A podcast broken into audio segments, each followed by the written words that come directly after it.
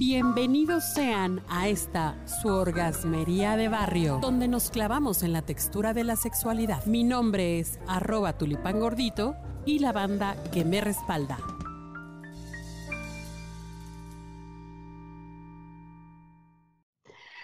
Hola, bienvenidos, queridos y queridas, queridoas o querid arroba oas, porque con eso de que la discriminación está más presente que nunca. En, la orgasmería estamos realmente preocupadas, preocupados por ser incluyentes. Y pues hemos traído algunos especialistas expertos que nos van a hablar de cómo se debe decir. O sea, nada de andar ahí poniendo sobrenombres que, andan pues limitando los derechos y, haciendo menos a las personas. Y está con nosotros arroba Kokuri, Gladys Corazón, ¿cómo estás? Hola, hola, muy, muy contento de estar este día con ustedes. Bienvenida. Y también está nuestro querido especialista experto Ariel. ¿Cómo estás, corazón? Hola, hola, muy bien, muy a gusto, listo para dar.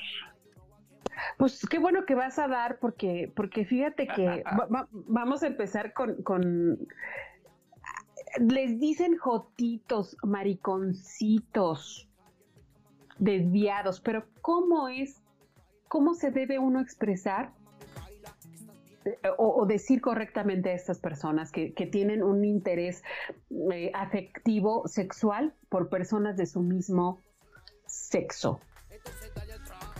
Pues mira, yo creo que justamente ahora que lo planteas, el lenguaje políticamente correcto va, nace en, en una necesidad de reivindicar y justamente de darles el lugar en la sociedad a cada, cada, como dijeran, a cada condición distinta o a cada persona con una condición distinta.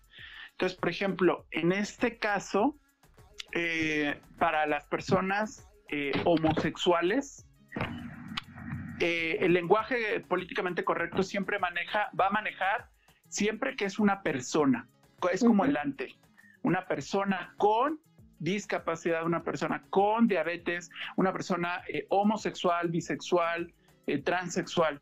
Entonces, y esto tiene una lógica porque justamente pues todas esas condiciones no caminan solas por el mundo, sino justamente va van eh, atrás de una persona o adelante de una persona, dependerá del asunto. Pero justamente para hablar de estas personas que pues son los jotos, los maricones, los putos, ¿no? Todas, todas estas eh, Las que tenemos, ¿no? Las lechas, que por ejemplo podemos decir personas lesbianas, Ajá. marotas, todas estas son personas lesbianas, ¿no? Porque también si decimos así como muy sueltito es como es homosexual, ¿no? Entonces más bien es gay o es lesbiana. Se queda como, como muy en el rollo de, de este médico. Acuérdense que esta es, un es una terminología médica que se inventó justamente para poder definir que era un paciente homosexual. Es decir, es una condición médica desde esta visión, aunque desde el noventa y tantos ya no sea una condición médica, ¿no? Esto de la homosexualidad.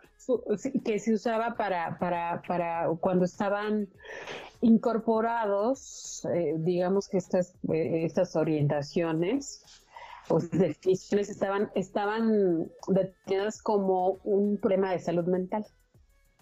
¿no? Así es, pero justo pues en los 90 sale la homosexualidad como tal, no así todavía esta visión de las personas trans que todavía son manejadas como esta condición de que hay una disforia de género, es decir, que hay que lo que ellas ven o sienten no es lo que la sociedad les ha impuesto o les ha, les ha etiquetado, no corresponde. Entonces, justamente ahí va como esta parte, pero también pues no son marcianos, no son este por ejemplo, hay otro, hay otro grupo que son las personas intersexuales, ¿no? Que justamente las conocíamos como, ¿se acuerdan? Eh, como, ay, hasta le decían así a esta Lady Gaga. Hermafroditas. Hermafrodita. Sí, hermafrodita. ¿Sí? ¿Te acuerdas? bueno, pues entonces sale de un mito, eh, de la mito, ahora sí, sale de una, de una visión mitológica griega de Hermes y Afrodita, la unión de este da justamente a un niño que no tiene, no hay como una claridad sexual desde esta visión, ¿no? Ahora sabemos que eso no ocurre, es decir, no hay ninguna persona que tenga los dos sexos como tal. Más bien tienen justamente órganos más desarrollados o más de un sexo que de otro. Y entonces, a partir de eso, pues entonces, ¿cómo les llamamos? No les podemos decir monstruos, no les podemos decir hermafroditas, sino justamente pues, híbridos, híbridos tampoco, no. Tampoco, son personas intersexuales. ¿Por qué? Porque están en el, en el, como en el inter de un sexo y otro. Claro. Y al final de, cuentas, ellas decidirán qué quieren.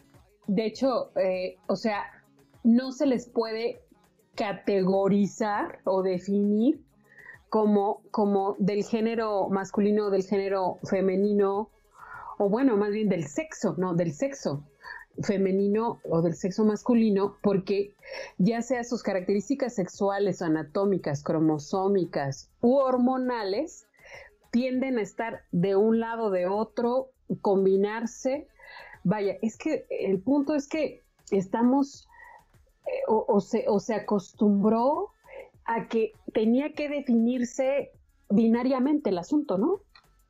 Sí, claro, si es hombre o es mujer. Y entonces la lógica pues siempre eh, e, es como una necesidad de nosotros como personas al que está enfrente, a la que está enfrente de nosotros, siempre ubicarla y entonces tratar de definirlas, porque por eso eh, justamente hay este tipo de personas que decíamos que no, no hay como una claridad sexual, ¿no? Desde nosotros.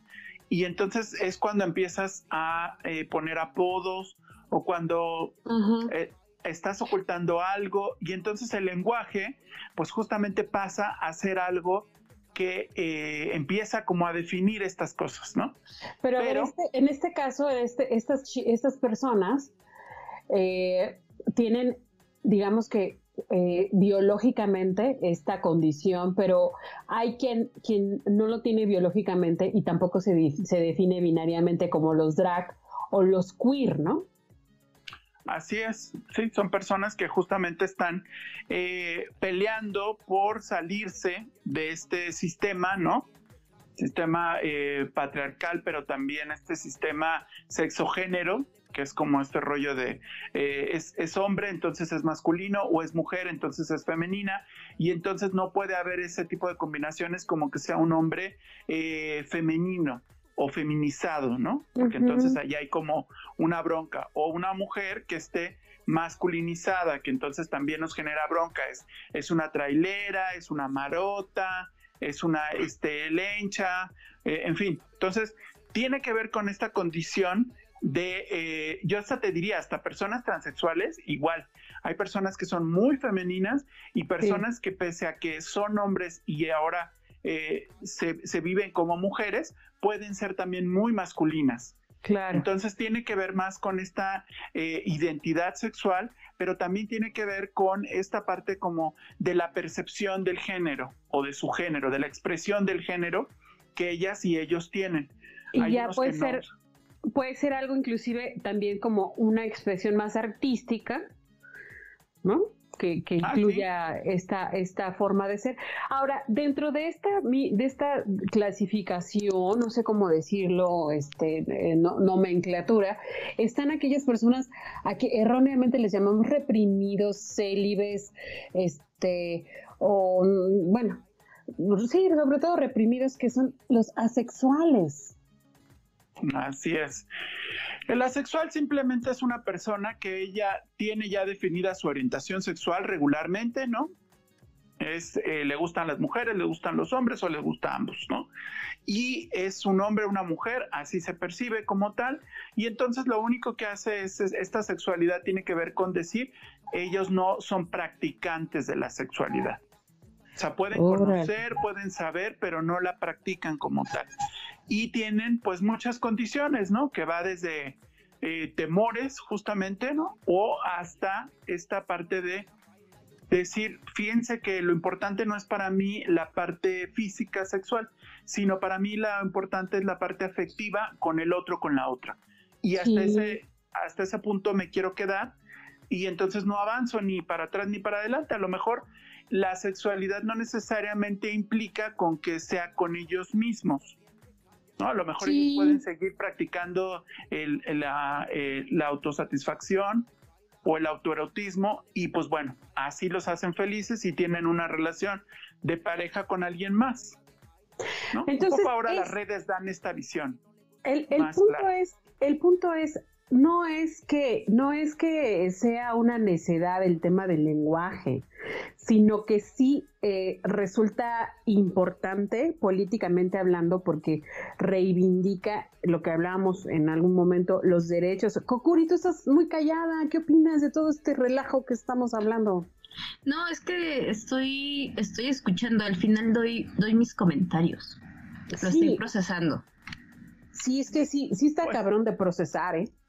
Pero yo creo que algo interesante y, que justamente lo que acabas de decir tiene que ver con que eh, una premisa justamente de nuestras eh, amigas luchadoras incansables, las feministas, ¿no? Que era lo que no se nombra no existe. En consecuencia, por eso es que ahora se tiene que empezar a utilizar este lenguaje políticamente correcto. Sé que eh, estamos, como dijeran, en tiempos donde la polémica es muy, muy amplia, a lo mejor hasta muy choteada, ¿no?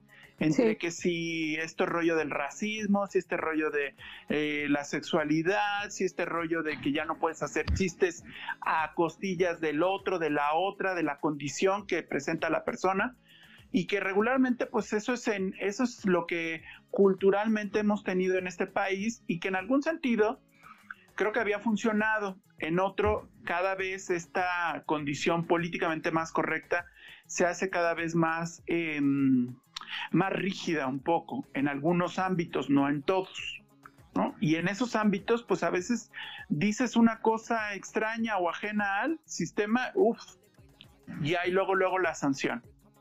Claro. Entonces un poco, un poco veamos a, igual a lo mejor nuestros escuchas, radioescuchas tienen la claridad de un Héctor Suárez, ¿no? Que empezó justamente como con todo este eh, lenguaje que hablaba, que comentaba, un cantinflas, ¿no? Que era, eh, si ustedes lo ven en sus primeras eh, participaciones en el cine, es impresionante el lenguaje que usaba, justamente un Tintán, en fin, muchos de estos actores, aunque sean como viejos, que ahora políticamente, pues a lo mejor hasta dirías, no, güey, no, no puedes ya hablar así, no puedes referirte así.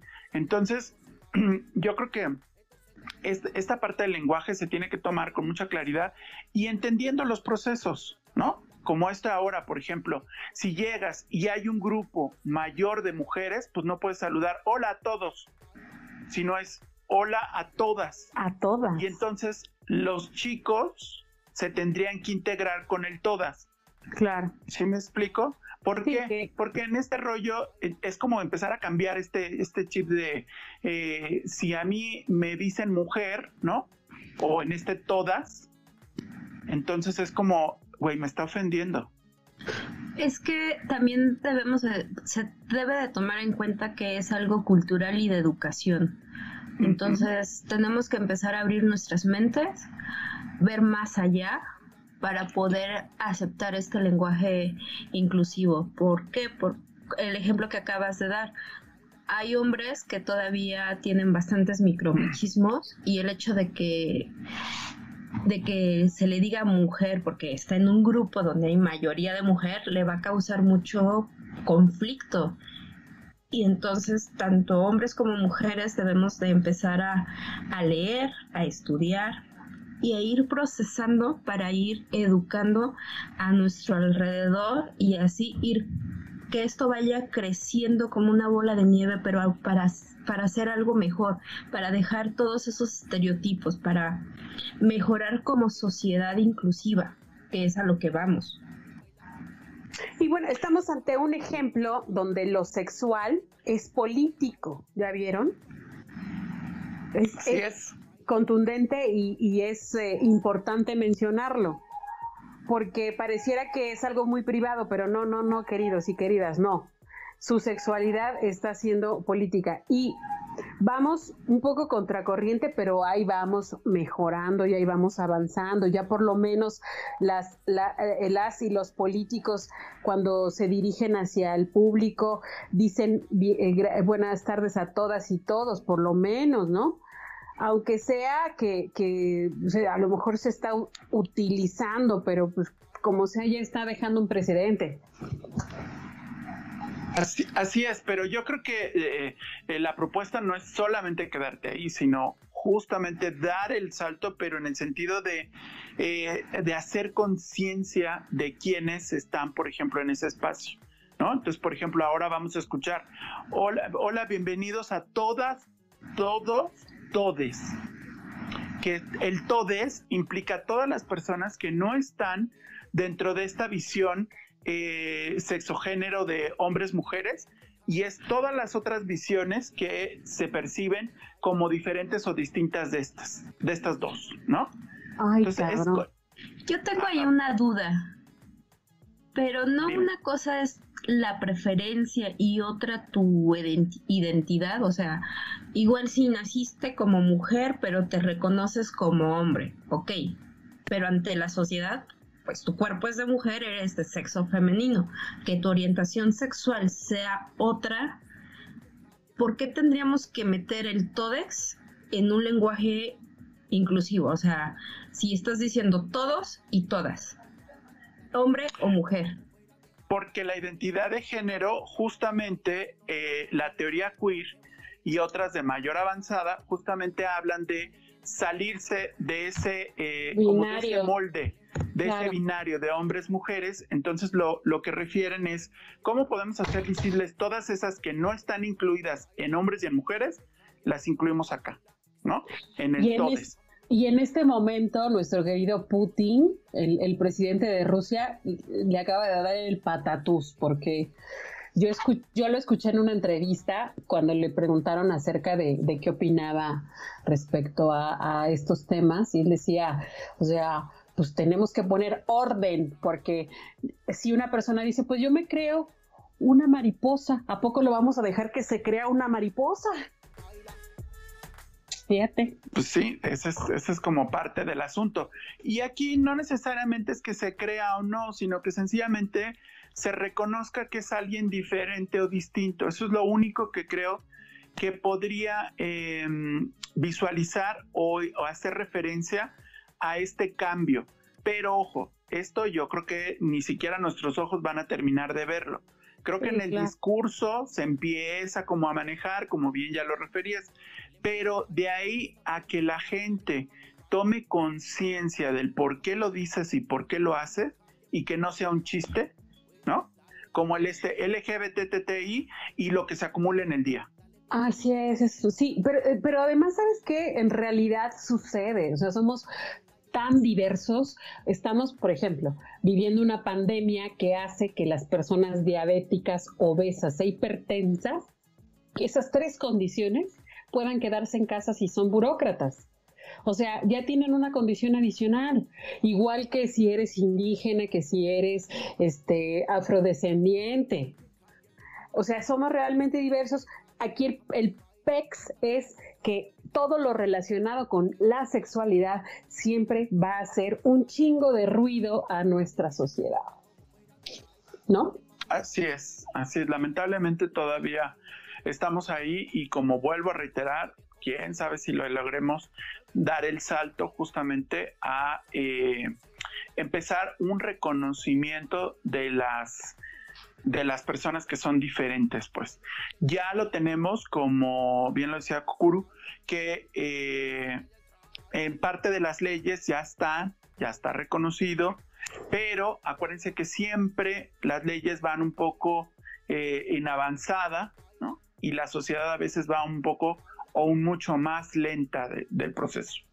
Claro. Por eso es que elegimos justamente a, nuestros legisladores para que vayan teniendo otra visión, vayan teniendo otra agenda y pues puedan hacer políticas públicas que justamente hagan que se reconozca pues esta diversidad y esta plurimulticulturalidad de la que hemos estado hablando. Así es. Kokuri, ¿quieres decir algo finalmente ya para despedirnos? No, pues muy interesante la plática y ojalá retomemos este tema porque quedaron varias cosas en el tintero. Seguiremos hablando del asunto, cuídense.